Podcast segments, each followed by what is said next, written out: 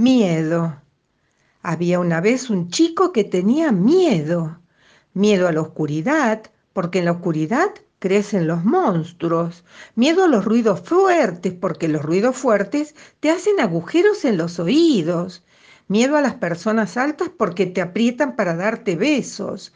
Miedo a las personas bajitas porque te empujan para arrancarte los juguetes. Miedo tenía ese chico. Entonces la mamá lo llevó al doctor. El doctor le recetó al chico un jarabe para no tener miedo. Era amargo el jarabe, pero al papá le pareció que mejor que el jarabe era un buen reto. Basta de andar teniendo miedo vos, le dijo. Yo nunca tuve miedo cuando era chico.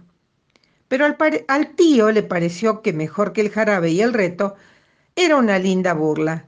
La nena tiene miedo, la nena tiene miedo. El chico seguía teniendo miedo, miedo a la oscuridad, a los ruidos fuertes, a las personas altas, a las personas bajitas y también a los jarabes amargos, a los retos y a las burlas.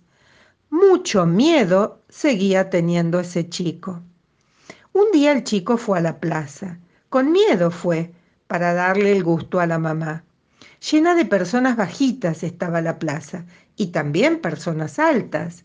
El chico se sentó en un banco al lado de la mamá y fue ahí que vio una persona bajita, pero un poco alta, que le estaba pegando un perro con una rama. Blanco y negro era el perro, con manchitas, muy flaco y muy sucio. El chico le agarró una cosa acá en el medio del ombligo.